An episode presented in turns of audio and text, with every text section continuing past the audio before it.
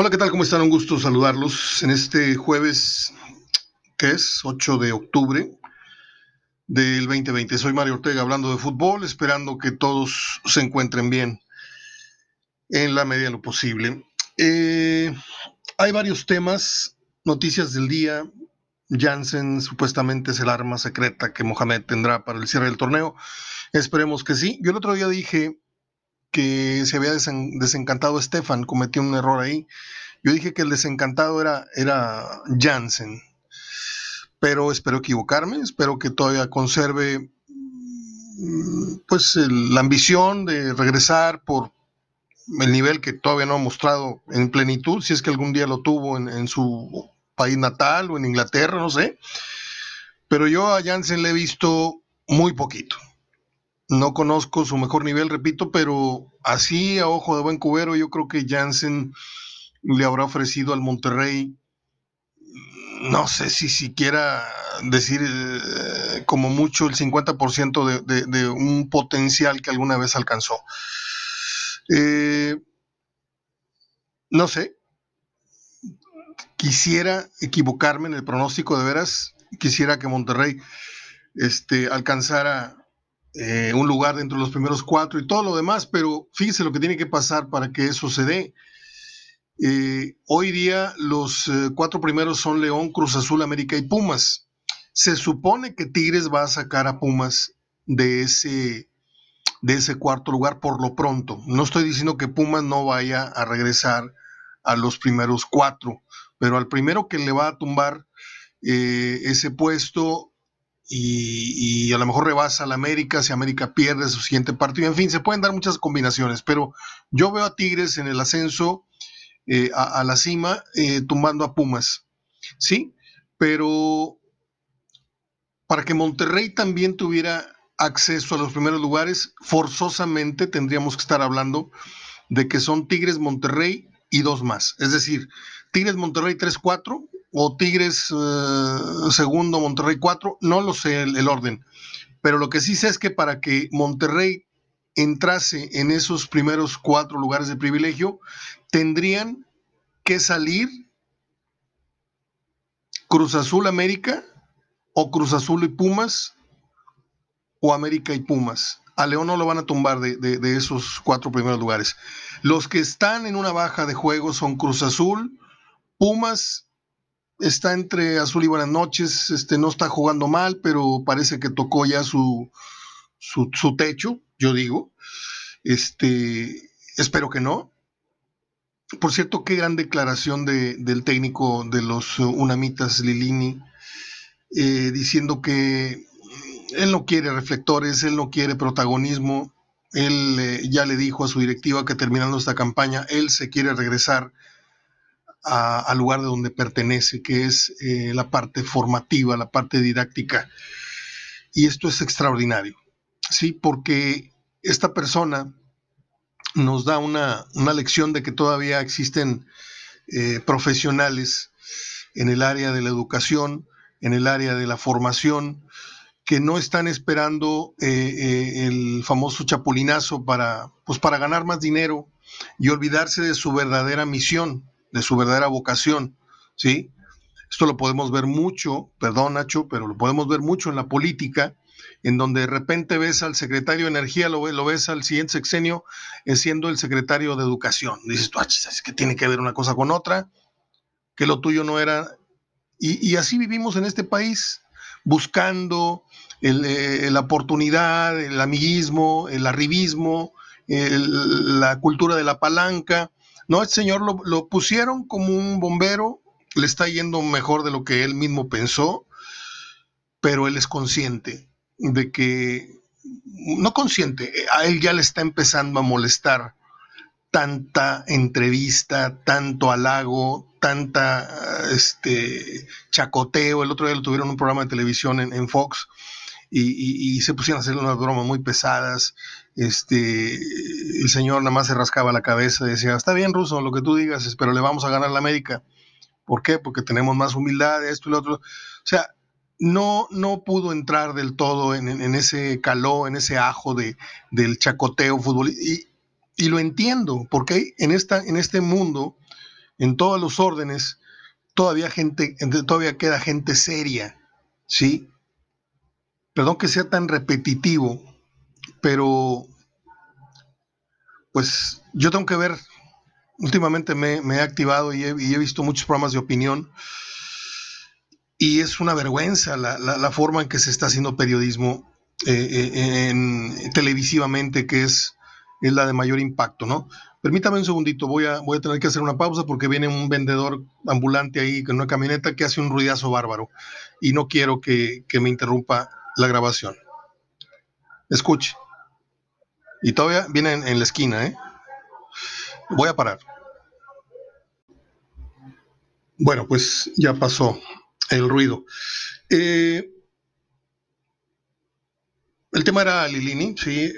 les decía que pues el Señor no, no se siente a gusto en ese, en ese rol este, que le cayó del cielo y que muchos podrían, pues, y han hecho muchas cosas muy, muy indecentes por, por estar en esos sitios de, privilegio, porque llegar a, la silla de un, de un entrenador de primera división aumenta considerablemente este, pues, las ganancias, ¿no? ¿Cuánto cree que gane Lini como entrenador de fuerzas básicas o director de fuerzas básicas y cuánto cree que gana un entrenador de primera división. Así el más jodidito, el más rotito de la liga. ¿Sí? Si el jugador más humilde puede llegar a ganar entre 150 a 200 mil pesos, el entrenador que de por sí ya lleva mucha desventaja en el estatus con el futbolista, porque el futbolista voltea para abajo y dices tú, ahora tú eres mi entrenador. Bueno, en el caso de Pumas no, porque los conoce desde muy chiquillos y, le tienen un gran respeto y un gran cariño, pero en otros equipos, cuando suelen poner al, al, emergente, que era el segundo o el, eh, o el asistente del entrenador, te voltean a ver como diciendo, pues espérame, si tú hace este, hace 15 días eras el que me pasaba la toalla, este, el que me daba una bolsa de agua eh, cuando me acercaba a la banca y ahora es el que me da órdenes. O sea, espérame, yo gano 3 millones de pesos, tú ganas 300 mil pesos, o sea, y ahí empiezan las odiosas mm, referencias del estatus económico y deportivo. Entonces, eh, el señor no le importa que hoy día tenga una situación en la que él puede decir, no, pues ya hice una gran temporada, le vaya como le, vaya a Pumas de aquí en adelante, este, califique, no califique, sea campeón, no sea campeón, ya hizo demasiadísimo. Entonces, eso anima a la directiva a decir, oiga, aquí hay un contrato en blanco, le firmamos que dos años, tres. Y él dice, no, él dice todo lo contrario, él dice, mi trabajo es otro, y este ambiente no me gusta, no me siento cómodo y eso a mí me, me, identifica mucho, ¿sí? Porque, pues porque me identifica mucho, no voy a, no voy a personalizar mejor. Eh, me acordé de una charla con la Volpe. Yo tengo 16, 18 horas grabadas de conversación con Ricardo La Volpe. Esto lo saben algunos de un proyecto que tenemos trunco ahí de un libro. Eh, y en uno de esos pasajes, él censuraba eso, que en México hace falta que haya verdaderos formadores y no entrenadores que estén a la espera de cazar una oportunidad para subir en el, organigrama de un equipo de la primera división. Y seguramente la Volpe debe estar eh, recordando eh, eso, que, eso que él siempre ha dicho. No estoy diciendo que se acuerde de mí, sino que se debe estar acordando de que ese es uno de sus de sus preceptos y, y pues bien por Lilini. Mm, Jansen ya les dije que puede ser la carta que Monterrey ocupa, ahorita se ve muy muy flojo adelante, muy chato. Este, pues ahí ya les he dicho que ¿cómo se llama este muchacho? Aqueloba, pues es, es es un Doberman chiquito que sacas al, parque y se arranca, corre, corre, corre, corre, corre, corre, corre, corre. Y es muy simpático verlo. A veces hace una muy importante y a veces hace una muy tonta. A veces tiene goles hechos y los falla y a veces mete el pie donde no lo imaginas y la mete. Eh, y ese no es el futbolista que necesita un equipo que pretenda ser campeón. Un futbolista incierto, un futbolista que no sabes cuándo te va a dar eh, el resultado que te tiene que dar cuando es el momento adecuado. O sea, jugadores caganchescos, jugadores de, de chiripas, jugadores, no. Tiene que traer un buen centro delantero como Jansen, que falla muchas, pero yo considero que Jansen es un 70-30, un 70% buen jugador, un 30% con deficiencias muy marcadas, como todos los delanteros. Pero si a mí me dices voy a vender a Jansen, bueno, tráete uno mejor si no tienes uno, mejor, ¿sí? Pero mejor, mejor, no como los este, estos cartuchos quemados que trajo la directiva Davino, este, Mohamed en los últimos años, que Cristaldo, que el otro, que el otro, que la, o sea, esos jugadores de Medellín, no, me quedo con este, como dice el dicho, más vale, más vale malo por conocido. Eh, si se incorpora Jansen, pues ya le estaría dando otro matiz a la delantera. Falta ver cuándo Monterrey recupera a Dorlan Pavón. Si Monterrey llega a armonizar, llega a afinar bien esas ausencias, las, pone eh, a tono en la jornada que sigue y en la 15 y en la... Puede ser que Monterrey gane esos 9, esos 10 puntos de los 12 que le quedan. Pero de momento Monterrey está pues está fuera de esos primeros cuatro, no fuera del repechaje, Hoy es sexto con 20 puntos, los mismos que Pachuca, que, es séptimo. Y octavo es Chivas con 19, pero en cualquier momentito esto, esto se, descontrola, como dicen por ahí. Pero también, viendo la, positiva, si Monterrey encuentra ese nivel y aprovecha que Cruz Azul, que América, que Pumas, que no están cerrando muy fuertes, que por lesión, que porque el otro, que, que el COVID, que yo creo que ahí el, que va a pepenar, que está cerrando muy fuerte, le guste o no le guste a la gente fuera del universitario, cómo juega, es Tigres. Tigres hoy para mí, yo lo dije hace varias semanas, hoy es el más firme candidato al título junto con el León. ¿sí? Eh, en tercera instancia pondría yo, no sé, a la América o a los Pumas, eh, Cruz Azul, definitivamente tú anulas o, se anula solo en un mal momento que está pasando el cabecita Rodríguez, se cansó de, cargar el arpa, me queda clarísimo, porque debe ser una presión enorme saberte el, el, único recurso ofensivo, ¿sí? Porque si no es el cabecita ahí metiendo goles constantes, pues de repente una jornada te mete un gol Elías Hernández, de repente te mete un gol el otro, el Piojo y el otro, eh, se cayeron de nivel todos, y el último en caer fue el cabecita Rodríguez y en muy mal momento, ¿eh? cuando empezaron el torneo pasado muy bien y este torneo lo continuaron, este, el torneo pasado que se suspendió o que se anuló, y esto es natural. O sea, aquí la, la tómbola de, de la suerte es en qué momento te llega el bajón, si en el mejor momento del torneo o en el momento crucial te viene el levantón o te viene el bajón, porque todos los equipos de cualquier deporte tienen slums. El conronero de repente no la saca del cuadro en 20 turnos al bate. Y cuando la agarra, oye, me he bateado 5 jonrones en 10 turnos al bate. Ah, la fregada, anda encendido.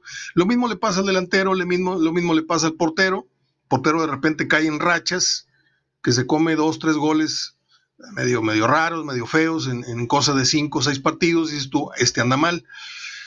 Y luego de repente ves este, a Nahuel, o ves a Corona, o ves a, Ochoa, o ves a este, estos porteros nuevos que andan ahí en Querétaro, y que se aventan unos paradones brutos, pero brutos. El otro día me aventé el juego del Atlante Cancún, no sabe usted qué cosa tan más divertida de partido. Unos arquerazos, unos paradones que se aventaron impresionantes. Pero bueno, eh, yo quisiera aclarar, porque a lo mejor alguien me malinterpretó ayer eh, con lo que dije de Raúl Jiménez. Yo a Raúl Jiménez siempre, desde, desde que era un prospecto en América, le puse el ojo y, no me equivoqué. Y fui a más diciendo que era mejor delantero que el Chicharo. Y tengo un testigo de calidad que, que, conserva y me recuerda mucho ese comentario, que es el doctor Carlos Untiveros, que está por ahí en el blog, que no sé si me escuche. Este, y hoy día no porque el Chicharo esté a la baja y Raúl en, su mejor momento, no. Comparando los mejores niveles de ambos, me parece que Raúl Jiménez tiene mucho más este, adeptos, no adeptos, tiene mucho más este, conceptos y, recursos, le pega mejor al balón, es mejor cabeceador, tiene más estatura, el, tranco es más, más rápido, etcétera. Eh, no me voy a meter con el chicharito, yo ya dije lo que tenía que decir de él. Él está muy contento, pasando por una etapa este, en la que es papá por segunda vez. Y, y bueno, vamos a ver si, si, si regresa por sus fueros, ¿eh? porque ahorita está muy difícil. Lo que quería yo aclarar es que no, no fue una crítica eh, en sí sobre Raúl Jiménez, yo simplemente dije que no me gustaba, eh, y esto me lo enseñó Roberto Gómez Junco, cuando hablábamos de Hugo Sánchez y decía, Roberto, es que Hugo Sánchez muestra su, su, ego, su, altivez cuando habla en tercera persona de sí mismo. Y eso, eso es, este, se oye muy mal. Me acuerdo cómo se llama la palabra, vituperio, ¿no?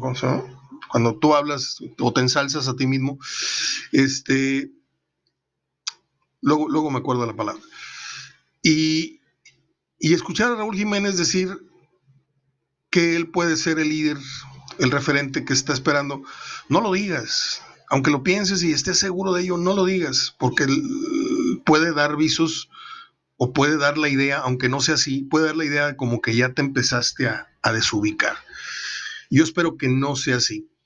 Este, ¿Usted se acuerda de la razón por que Raúl Jiménez salió de, de México? Digo, haciendo tantita memoria. ¿Se acuerdan por qué se fue? ¿O no se acuerdan por qué se fue? En fin, este, una fecha FIFA que nos tiene parada la liga esta semana. Creo que hoy juega eh, Chile-Uruguay, ¿no? Se me borró la, página, déjeme, fecha. Fecha FIFA. Octubre 8 estos son los partidos de la fecha FIFA. A ver, déjame se los digo. Rápido, rápido. Más que se abra esta cosa. bueno, Portugal España ya jugaron. Eh, el 8 de octubre a las 17:45 se juega el Uruguay-Chile. Ese va a estar bueno verlo porque, porque Luis Suárez, porque Vegas, porque Edu Vargas, porque involucra jugadores del fútbol mexicano y concretamente del fútbol regiomontano.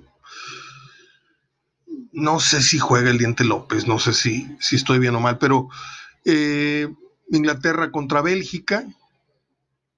Mm, los ecos del, del, partido de ayer no sé si valga la pena todavía comentar, porque después de escuchar al técnico Frank de Boer, o de Boer, o como se diga, este, por cierto, qué país Holanda, ¿eh? Es como andar en una casita de muñecas eh, hermoso, pero Oh, tiene unas zonas rojas espectaculares y unos restaurantes donde sirven unos muffins así, unos panecitos de marihuana. ¿Por qué no? Eh, escuchas al técnico de Holanda lloriqueando la derrota porque pues es que no jugamos con el equipo más fuerte. Los técnicos de categoría cuando ganan deben de ser sobrios y cuando pierden deben de ser dignos en la derrota, no deben andar ahí justificando que el árbitro, como el piojo, que siempre le echa la culpa o a sus jugadores, o al árbitro, o, al abanderado, o, al comentarista. Eh, México no le ganó a Holanda 2, ni 3 a 1, ni 3 a 0, porque nos sigue faltando calidad arriba. ¿eh? Eso es histórico. Yo el avance que vi ayer, y lo dije puntualmente, es que no le vi pasajes de pánico a la selección mexicana como se los he visto casi siempre cuando juegas con una potencia. ¿eh? Aunque Holanda no sé si alcance el, grado, pero es una selección respetable.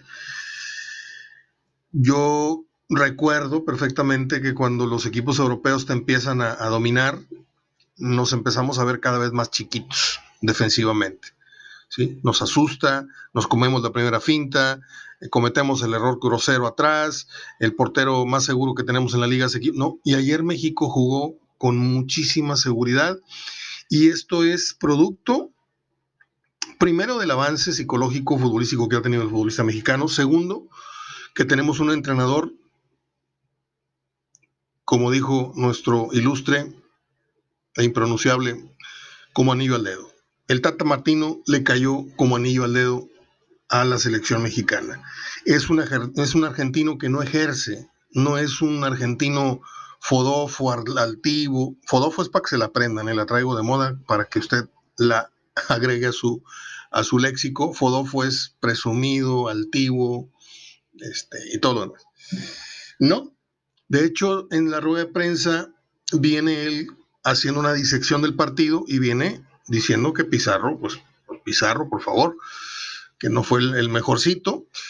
Y yo convengo, vamos a hacer un ejercicio usted y yo, se la dejo de tarea, a dos o tres que sean realmente atentos a este, eh, a este planteamiento, ¿cuál es el 11 y me pone los tres cambios más recurrentes que tendrá México para el siguiente mundial.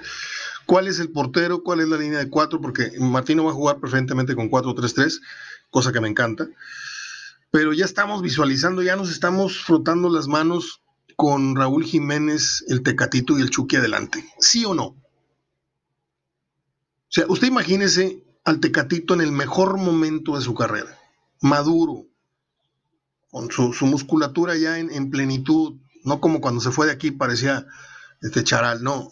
Ya ahorita el, tecatito se ve hasta espaldón, se ve, se ve bien desarrollado. Eh, yo, yo el otro día, bueno, más bien anoche, este, conversando con un viejo amigo que, respeto mucho en, todo sentido, pero cuando hablamos, de fútbol lo respeto muchísimo, que me dijo que no dijera su nombre, este, él me decía, Mario, ¿con quién compararías tú al Tecatito? ¿Con el abuelo Cruz o con Arellano? No en cuestión de, sino en cuestión de facultades. Le dije, mira, con Arellano sería difícil porque Arellano no era delantero, ¿sí? Y el abuelo Cruz sí era un extremo clavado. Eh, el abuelo Cruz debutó con Logroñez, metió un gol y no, no se volvió a saber nada de él. Y Arellano y esto es algo, eh, le quiero dar su, crédito porque se lo merece y porque hoy por hoy es el mejor analista de fútbol que hay en esta ciudad, desde mi punto de vista, que es Sergio Verdirame, dijo que el único punto, la única falla, eh, el único prietito en el arroz que tiene el Tecatito Corona es que no tiene gol. Por eso no se lo arrebata nadie en el mercado europeo. ¿sí? A mí no me importa si fuiste el mejor jugador de Portugal como corredor, digo, como carrilero o como defensa o como... ¿Tienes gol? No tiene gol. ¿Cuántos goles pusiste? O sea, si complementara las, las características y las habilidades que tiene, porque es un vago, y también para variar, ayer diferimos el, el señor Urdiales, expresidente de los Rayados y un servidor, porque yo publiqué que me encanta el Tecatito, pero siento que no todas son para jugar de salón, no todas son para, para así como que, órale, güey, vente, quítamela. O sea, sientes ese lenguaje corporal, pero dice el señor Rudiales que no es que juegue de salón, es que así es su esencia, así es su, pues, este, no. Yo siento que hay que salir a veces más responsablemente a la cancha. No digo que no lo haya sido, ¿eh? me, divirtió, me, me divirtió mucho ayer ver al Tecatito este, ya en otra edad futbolística, pero siento que si fuera un poquito más crack de lo que ya es, sería una cosa extraordinaria, estaría a la par de Raúl Jiménez. La realidad es que ni a Raúl Jiménez ni al Tecatito se los arrebató nadie. Nosotros los vemos desde acá como una cosa extraordinaria, pero en el fútbol europeo, pues no digo que son del montón, no, pero tampoco es, este, son las últimas Coca-Colas o Pepsis del, desierto. O sea, está bien, ok, qué buen jugador es ese, el de Portugal, qué buen jugador. ¿Qué pasó con Layun cuando anduvo de moda? De repente a Layun no lo quiso nadie en Europa. ¿Sí? ¿Por qué? Porque la rachita esa de buenos centros, porque lo que hizo famosito a la en, el fútbol de, Portugal fueron que de repente hubo tres, cuatro, cinco partidos en las que puso centros muy buenos de gol. De hecho, en la eliminatoria con México le pone un centro bellísimo a, a, Peralta en el Estadio Azteca contra Nueva, como dice un amigo que ya murió, Nueva Zelanda. Este, pero bueno, yo creo que la comparación tendría, que, ser con el Tecatito, eh, el Tecatito y el abuelo Cruz. Pero el Tecatito está, con todo y que juegue en Europa, está lejos todavía de Arellano. Ojo, porque Arellano tampoco tenía gol, de hecho no le pegaba muy bien a la pelota, que me perdone Chuy, este, pero era un jugador desequilibrante, digo. Yo estuve en el estadio de, de, de Lyon el día que sale de la banca y le arregla el partido a la puente. Perdíamos con Corea 1-0 y terminamos ganando 3-1 porque Arellano, con sus diagonales, con esas carreronas desde abajo, eh, contra Alemania también, ¿se acuerda usted de aquella diagonal en donde termina con un balón en el poste? Ese partido lo perdemos porque Luis Hernández desgraciadamente no supo definir.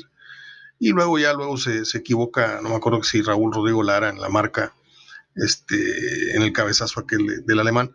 Pero bueno, eh, ahí les dejo ese, ese, se las dejo votando, pues. ¿Cómo se imagina usted el 11 de México y cuáles serán los tres cambios? Oye, falta mucho. Sí, falta mucho, pero tampoco crea usted que los que están ahorita en, el ranking de la selección, en los que están en el 14, 15, 16, tampoco crea que, van a subir al, al, 9, 10 y 11. O sea, hay, hay, hay sillas, hay puestos ya muy, muy marcados. ¿Sí? ¿Quiénes van a ser los laterales?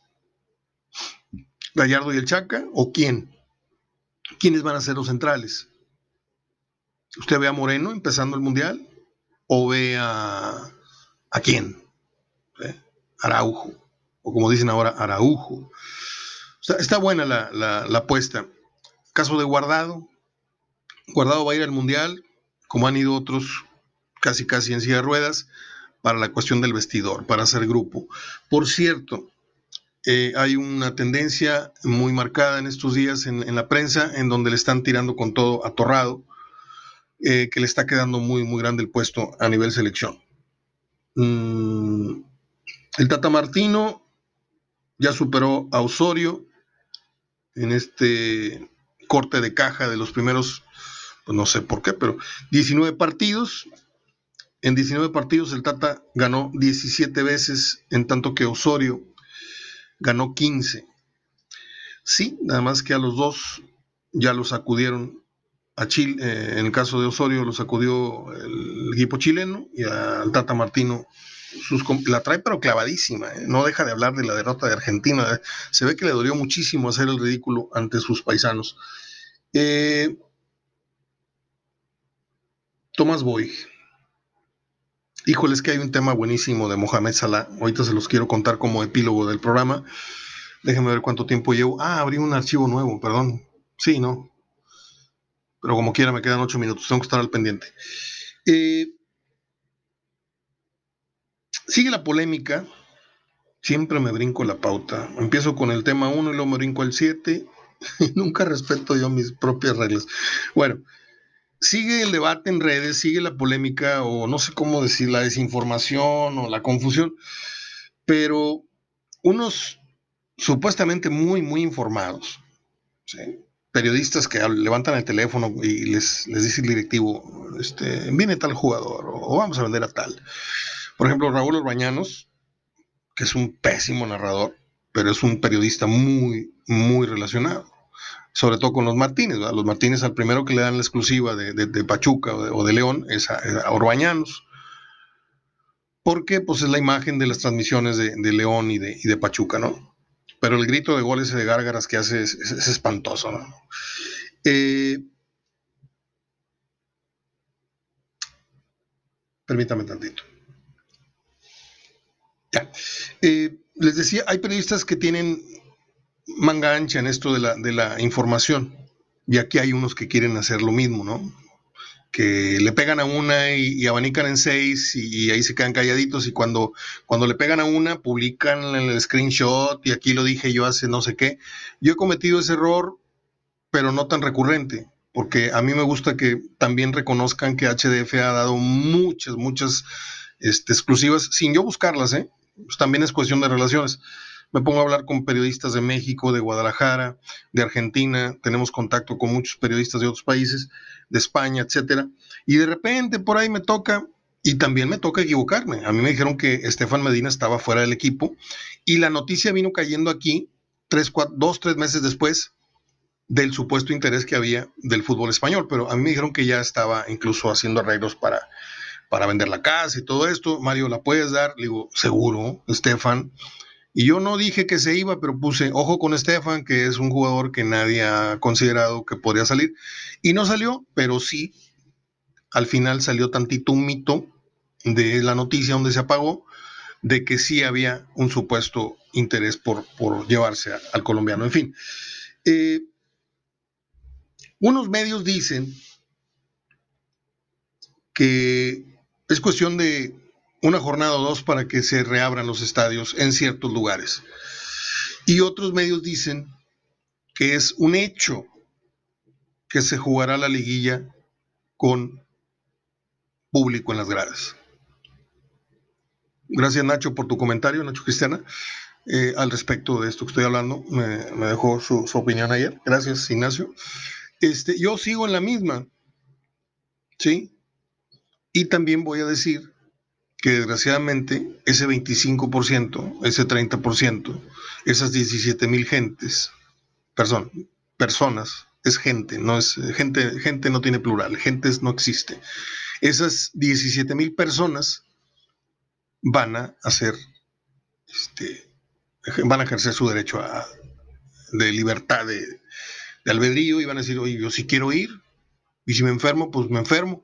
Pues sí, nada más que si te enfermas vas a contaminar luego a 5 y esos 5 van a contaminar a 50 y esos 50 van a contaminar. Y así la, bola esta de nieve del COVID no termina por apagarse nunca. Por eso no ha procesado el pueblo, perdón por la, expresión, pero somos pueblo todos finalmente, el pópulo, porque la gente un poquito más leída, más, más responsable, ya le entendió.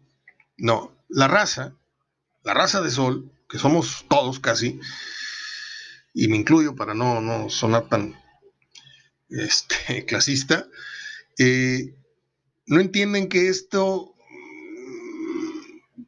pues es como, ¿se acuerda usted de aquel juego del circo, del tipo que pone un plato y, parece que se, este, y luego ya tiene, pone el plato en el palito, les da vueltas y están ahí bailando los platos y parece que se le van a quebrar y luego se regresa a uno que ya está así y luego le vuelve a dar. lo mismo pasa con el COVID parece que va bajando y de repente ¡bum! se reactiva otra vez. Por eso, el pronóstico es de que la pandemia dura esto que, falta de año, el año que entra 2021 eh, y hasta el 22, a mediados, a la mejor ya estamos en una medianía de normalidad. Yo no quiero que la gente regrese al estadio, no quiero que la gente regrese al estadio porque sería un retroceso más en, este país lleno de retrocesos, porque sería finalmente faltarle el respeto a lo más importante, lo más sagrado que tienes, hermano, que es la salud. Si tú ya, o si nosotros llegamos ya a un nivel de inconsciencia en el que el fútbol es más importante que tu salud, esto ya valió madre. ¿eh? Se los digo. Yo puedo entender a la gente que se roba este un paquete de carne en Soriana, pues necesidad, tengo que comer. Yo puedo entender a la gente que, pero lo que no puedo entender es que digas, pues yo voy a ir al fútbol porque ya necesito ir al fútbol. Extraño, extraño estar con mi equipo. Pues sí, nada más que vives con tu abuelita, estúpido. Vives con tu, con tu mamá de 85 años, vives con, con tus hijos, vives con tus hermanitos, ¿sí? Y no porque tú te sientas muy Juan Camané, que a mí no me va a dar, no significa que, si te da el COVID y, no te afecta, no le vaya a afectar a terceros. Ese es el problema.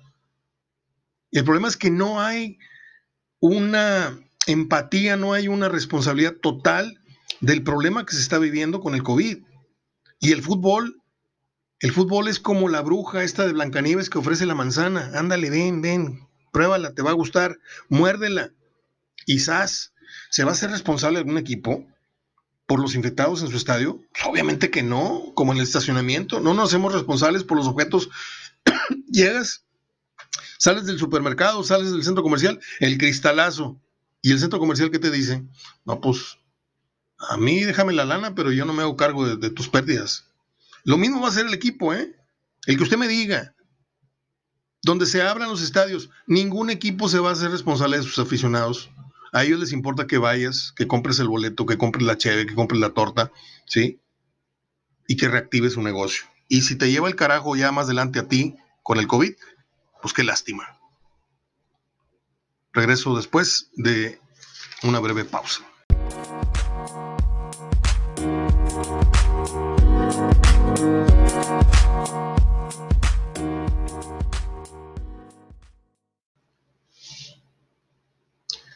Bueno, pues ahí se las dejo otra vez votando la reflexión. Puede estar de acuerdo o no puede estar de acuerdo conmigo, eso me queda muy, muy claro. Eh, los eh, temas que yo traía para hoy son esos. Le puedo dar una refrescadita, no de madre, sino una refrescadita de los partidos de la jornada 14, que pues, falta un chorro para que se juegue, pero no está de más eh, recordárselos. A ver. Voy a estornudar. Disculpe usted. Fue estornudo sin COVID. Em, la jornada 14, a ver. Es eh, San Luis contra Gallos Blancos de Querétaro. Necaxa contra Tijuana. Mm, ahí van dos partidos flojones. Mazatlán con Juárez, tres partidos flojos. Rayados con Puebla, Mm. Chivas Atlas, me gusta. Cruz Azul Tigres, me gusta. Pumas Toluca, más o menos. Santos contra Pachuca, no suelen dar buenos partidos. Esta llave no, no, me, no me ha dado a mí buenos partidos. Este, y el, el, partido macho de la jornada es León América. ¿eh? Es el próximo lunes, de este lunes al otro. Eh, Ojalá y ojalá y el León le deje muy claras varias cosas al América ese día. Me gustaría, ¿eh? Porque yo he sido muy criticado porque he sostenido que el América pues es un es una mezcla de Atlante con algunos otros hierbas, pero desde que lo agarró Miguel Herrera, logros aparte, porque yo no soy de los que voltean a ver la vitrina, no, yo volteo a ver el fútbol que, que hiciste durante 15, 17 semanas y luego ya si, la liguilla te, dio el título, pues qué bueno, felicidades. Pero, ¿cómo fue el proceso? ¿Divertiste a tu gente o nada más le entregaste resultados? Este América, desde el cabezazo de Muy Muy para acá, está viviendo de muchas mentiritas que pegaditas hacen un, un, equipazo. No es así. No veo al América. Este, vaya, si yo cierro los ojos, yo quiero ver un América con el Negro Santos divirtiéndome, quiero ver un, América con, con con Calucha, con, explico, con Hermosillo, con Juan Hernández subiendo, bajando, metiendo goles, centros de gol, con Edu haciendo una trenza, con Toniño rematando de cabeza, este, ese, ese formidable gol, uno de los mejores en la historia del América. Ese América no lo he visto. He visto un América que si le pone la del Atlante, otra vez, porque esa es mía, ¿sí? Es lo mismo Estoy hablando del Atlante, bueno, no Atlante de la, Liga de Expansión, que se juega fantástico, ¿eh? le dije que lo vi ayer o antier. No, el, América, el Atlante traía el piojo, ¿eh? Correlón, golpeador, este, leonero. Por eso le digo, me gustaría que la categoría del fútbol que practica León le quedara clarita al América. Ahora, si América salva ese escollo, pues hay que sacarse el sombrero porque la garra y, la vergüenza y el estatus de los jugadores del América quiere decir que no permitieron que León hiciera su, desarrollara su mejor versión. Mohamed Salah. Mohamed Salah estaba tomando gasolina. Déjeme informarme bien. Esto que le voy a platicar eh, sucedió el jueves pasado, cuando el Liverpool enfrentó al Arsenal. Y Salah acudió a una gasolinera en donde se dio cuenta que un vagabundo estaba siendo bulleado o molestado por unas personas y este jugador se, se bajó y los increpó, según un periódico inglés, y les dijo que tuvieran cuidado porque ellos podrían acabar en la misma situación. No solamente lo defendió, sino que una vez que arregló el asedio y, todo ese, pleito que traía el, vamos a decirlo, el homeless, esta persona de la calle, Mohamed Salah fue al cajero y retiró 100 libras, que son 2.700 pesos, y se los entregó al indigente para que comprase alimentos. ¿sí? Antes, Mohamed Salah había sido objeto de un robo en su casa. ¿sí? Y cuando detuvieron al ladrón, Mohamed Salah le ayudó económicamente para que no volviera a caer en el mismo problema. Mohamed Salah construyó una escuela en una provincia de Egipto llamada Basyoun. Ba es, bueno, V, no, B de burro, A, S, Y, O, U, N. Basyoun, Egipto. Ahí voy con la odiosa comparación. ¿Por qué ahí voy? ¿Sí? ¿Cuánto gana ese que usted está pensando al mes? Sí, lo sabemos, ¿no? Tres, cuatro. ¿Cuánto gana el entrenador ese del carro deportivo de esta ciudad y la otra ciudad? No digo nombres. ¿Cuánto ganan? ¿Usted cree que no se llena el cielo si de repente agarraran su cheque? Nada más el de, nada más el de octubre, ¿eh? No toquemos el de septiembre, ni el de agosto, ni el de julio, ni el de no, ni el de los 10 años que tienen percibiendo salarios parecidos. Nada más el de, el, de, esta, el de este mes. Así, que lo cortes de la chica y se lo des. O tú mismo, si, no, si tienes desconfianza que tu dinero se lo van a tú mismo supervises un albergue, la construcción de un albergue, la construcción de una escuelita rural, que tampoco se necesitan los 20 millones de pesos. ¿eh? Una escuelita la levantas con... ¿eh? Aquí falta mucho amor, falta mucha iniciativa. Aquí los jugadores y los técnicos y, los directivos, si no tienen la camarita enfrente, si no es una campaña para decir, Ay, fuimos a visitar al enfermito, fuimos a visitar el, hogar de, de, viejitos, fuimos, pero siempre es sonriendo a la cámara para que digan, ah, qué buenos son. No son buenos, esas son estrategias ¿sí? de imagen, estrategias de mercado. ¿sí? Esto que le estoy contando de Mohamed no es ninguna estrategia porque esta información trasciende a raíz de la cámara, esta famosa camarita que no vemos que está en, en el interior o en el exterior del súper y de la gasolinera. Y ahí es donde se registró el hecho. ¿sí? No es como, bueno, ya no voy a dar ejemplos. Entonces, no quiero que se vaya a pensar que Mohamed hizo lo mismo pensando en que esto va a trascender porque fue grabado. No, él ni siquiera estaba consciente. Y se ve de dónde le viene dando el dinero a una persona de pantalón color verde militar, una chaqueta azul y una gorra. Le viene dando el dinero en la mano. Y las personas que lo están molestando, a la distancia. Entonces, ojalá hay un día, ¿sí?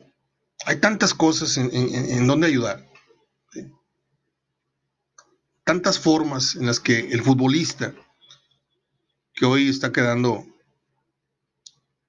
al desnudo, porque el futbolista, sabemos, gana cantidades muy, muy altas de dinero. Pero Mario es lo que genera, si no voy a entrar en esa, en esa discusión ahorita, Yo sé que gana en base a porcentajes que los abogados le dicen, oye, sabes que tú estás generándole al equipo tanto por, por esto, por imagen, y tú tienes que cobrar de este tamaño. Y si no te pagan eso, te están robando. Entonces el bolista ya va muy armado, en la, mayor de los, la mayoría de los casos, al escritorio a negociar. Y casi nunca es el que habla, nada más firma. El que habla es el abogado, el, representante del futbolista. Pero qué mal se ve hoy el mundo, la sociedad, hablemos de la nuestra, con futbolistas ganando 4 o 5 millones de pesos por cuatro partidos al mes, por tres tiros a gol por partido, por estar lastimados un año y estar en la tribuna comiendo semillitas con salarios de millón y medio, dos millones de pesos, mientras hay doctores, enfermeras, paramédicos, ¿sí? Y ya, la letanía esa ya se la sabe usted. O sea, ¿no cree, no cree que es injusto? el mundo, el, país, la, la, realidad que vivimos, ¿no cree usted que estamos muy mal?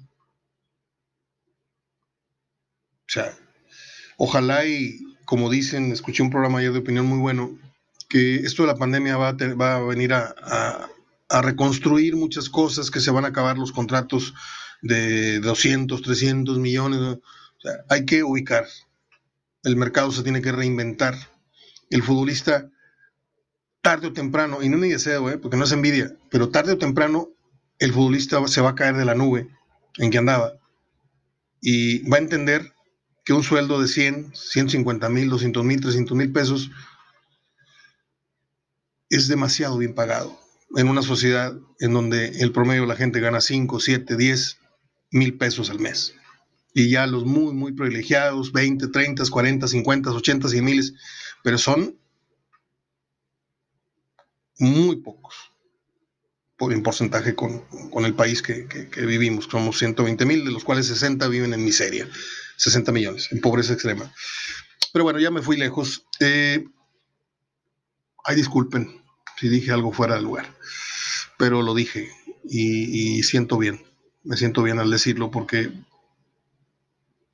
no quiero que la gente piense, sobre todo los de nuevo ingreso, eh, los que me conocen de poquito tiempo para acá, o sea, yo, nada, yo no, nada más tengo un punto de vista este, serio y, estrictamente, estricto eh, lo que tiene que ver con fútbol. También tengo otros puntos de vista de otros temas.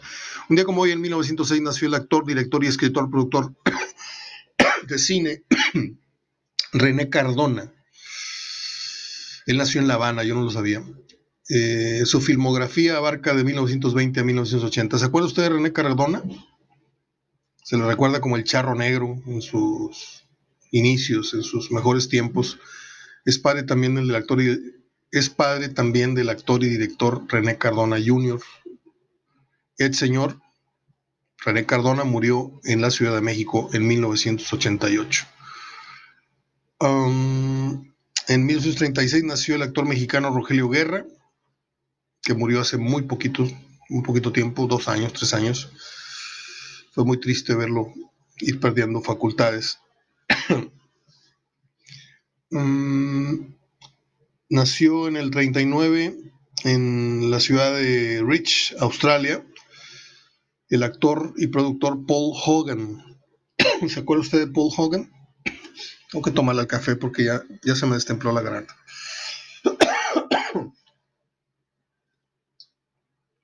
Es porque tengo el abanico aquí abajo y no vaya a pensar que nada es el que hizo aquella, aquella película divertida, Cocodrilo Dundee. ¿Eh? En el 43 nació un actor que a no mucha gente le cae bien, pero a mí me cae muy simpático. Tiene un humor muy ácido. De hecho, creo que Bill Murray quiso imitar el, tono de su, de su comedia, que es Chevy Chase. Chevy Chase, su verdadero nombre es Cornelius Crane Chase. Destaca, por ejemplo, en papeles como la película Fletch, El novio de mi madre, El último gran héroe, etcétera, etcétera. Yo, yo tengo dos o tres películas muy, muy consentidas de señor. En el 49 nació una señora muy guapa. Hace 20, 30 años era un bombón de señora. Sigourney Weaver está como la otra Jamie Lee Curtis. ayer vi eh, Trading Places de Mendigo Millonario, La he visto como unas 20 veces en mi vida porque las escenas de Jamie Lee Curtis, en donde pues sale despojándose de sus ropitas, es una de las cosas más bellas que hay en el cine. Lo mismo Sigourney Weaver, era una mujer muy atractiva que hizo estas películas de, ¿cómo se llama? Yo no vi ni una. Diez minutos vi Aliens, nunca fui al cine a ver Aliens y cuando las pasan en la tele le cambio. Nada más la pongo para verla a ella. Pero sí fui a ver, por ejemplo, la mejor película de ella, ¿cuál es? ¿Vamos a coincidir o no? Gorillas in the Mist, Gorilas en la Niebla. Yo salí con un nudo en la garganta del cine cuando vi, digo, los que amamos los animales, te da pena ver cómo les cortaban las manos para este, ceniceros y cosas estúpidas. El octavo pasajero, Aliens, Los cazafantasmas, mm, Avatar, varias películas. No es una actriz que se le acerque a, a las mandonas, este, de, su edad, pero pues ahí anda. Es una actriz muy cotizada que hace cada vez menos películas. Nació un día como hoy en el 50 Robert Cool Bell. ¿Quién es este señor? Pues el fundador de Cool and the Gang, nada más. El que no a sus 50, 40, 60, el que no bailó alguna noche en una discoteca en Acapulco, en México, en Monterrey, en Guadalajara, el que no bailó Ladies Night, Celebration, Get Down on It, ninguna de esas está muerto, ¿eh? nació con dos pies izquierdos. Un día como hoy nació un actor de mis favoritos, Palomero, Palomero, debo declarar, Matt Damon. Todo lo que haga Matt Damon yo lo consumo desde la película esa donde se hace nanito, desde la película donde tiene un zoológico, desde la película donde se va a Marte y lo abandonan, desde el soldado Ryan donde tiene muy poquita este, participación, todas las de Born Supremacy como se llame, las, la supremacía Born, toda la saga me la, me la aventé, de hecho tengo el soundtrack, tiene una música muy padre. Este, La Gran Estafa, eh, el Indomable, obviamente, este, que viene con Robin Williams, uno de mis más queridos actores. Hoy cumple, 70, hoy cumple 50 años Matt Damon y sigue teniendo cara de squinkle. Ya no tanto, ya se le nota la edad. Como a Tom Cruise, cómo se le vino el, ramalazo, ¿no? Ya se dieron cuenta de cómo se ve Tom Cruise actualmente. Voy a decirlo correctamente, Tom Cruise. Nace en el 85 el cantante y productor musical estadounidense Peter Jean Hernández. Chútate esa. ¿Quién es? Peter Jean, o sea, como generoso, o mi tío generoso. Le mando un abrazo a mi tío. Peter Jean Hernández es conocido como Bruno Marx. ¿Qué concierto vino a dar aquí en el Estado Universitario? Qué bárbaro. De todas las copias de Michael Jackson que he visto en mi ya larga vida, esta es la mejor. Bruno Mars. Y termino con las efemérides. Un día como hoy, en el 93, nació el actor estadounidense Angus T. Jones. ¿Le suena? Angus T. Jones. Es nada menos que Jack Harper, el niño que se hace grandote eh, conforme pasan los años y la serie Two and a Half Men. Eh, firmó un contrato en el que recibiría 7.8 millones de dólares por cada dos temporadas, más un bono de 500 mil como compensación. ¿Qué le parece? Sí, nada más que luego, ya sabe cómo es uno, ratón de, biblioteca, me puse a investigar y hay una entrevista donde sale diciendo que le quedaron debiendo un dineral, que lo estafaron. Este, y tan tan, son las efemérides, es el cotorreo que les tenía para hoy, de fútbol, de efemérides, de alguna situación de conciencia social que siempre les pongo sobre la mesa para que la consideren. Y ya, mañana es viernes, tintorería, ir al súper, ir a la Ramos, comprar carbón, comprar un costillar, comprar unos alambres, salsita, cebollas, este, y el sábado poner el carbón, poner la televisión. Ah, no, no hay, no hay liga. ¿Qué vamos a hacer? Bueno, pues a ver qué se me ocurre.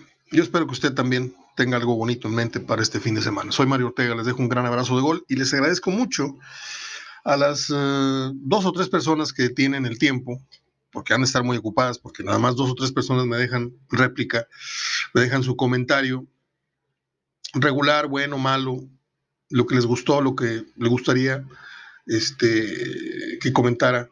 Eh, las personas que se dejan, te toman la molestia de dejarme un comentario cada vez que yo publico un programa, esas personas les mando un abrazo. A las demás, no. No, no se crean. Cada quien, ¿no?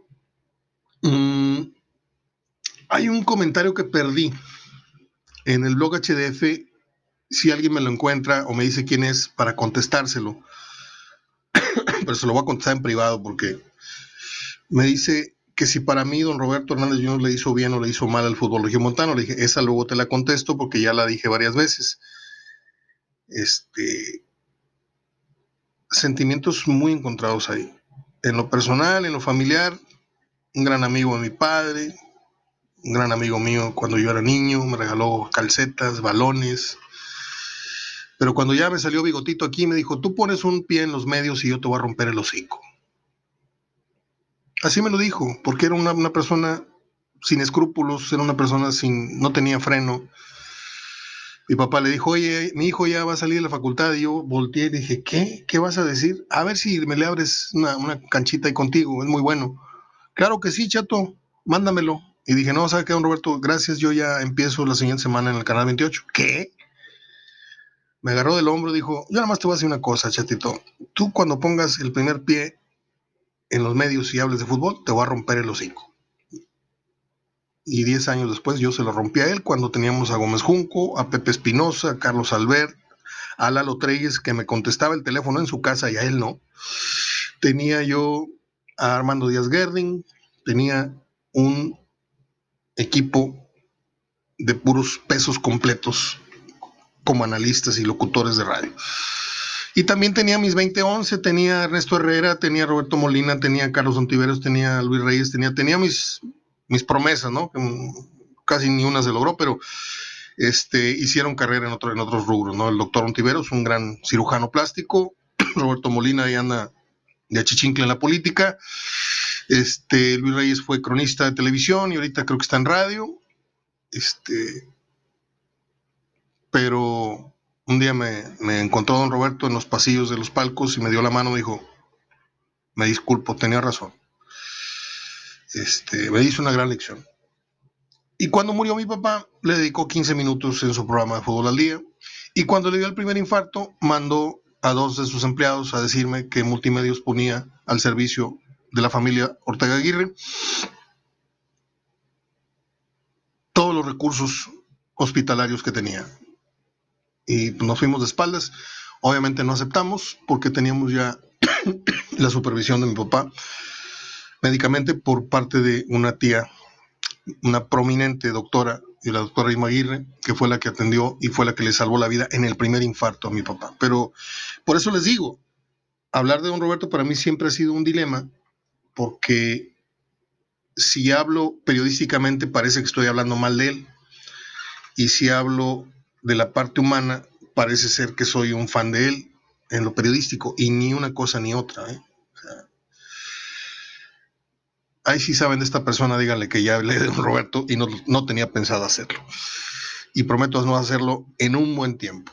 Que descanse en paz o que a fuego lento esté, no lo sé, pero el muerto al hoyo y el vivo al pollo. Abrazo de gol, hasta mañana.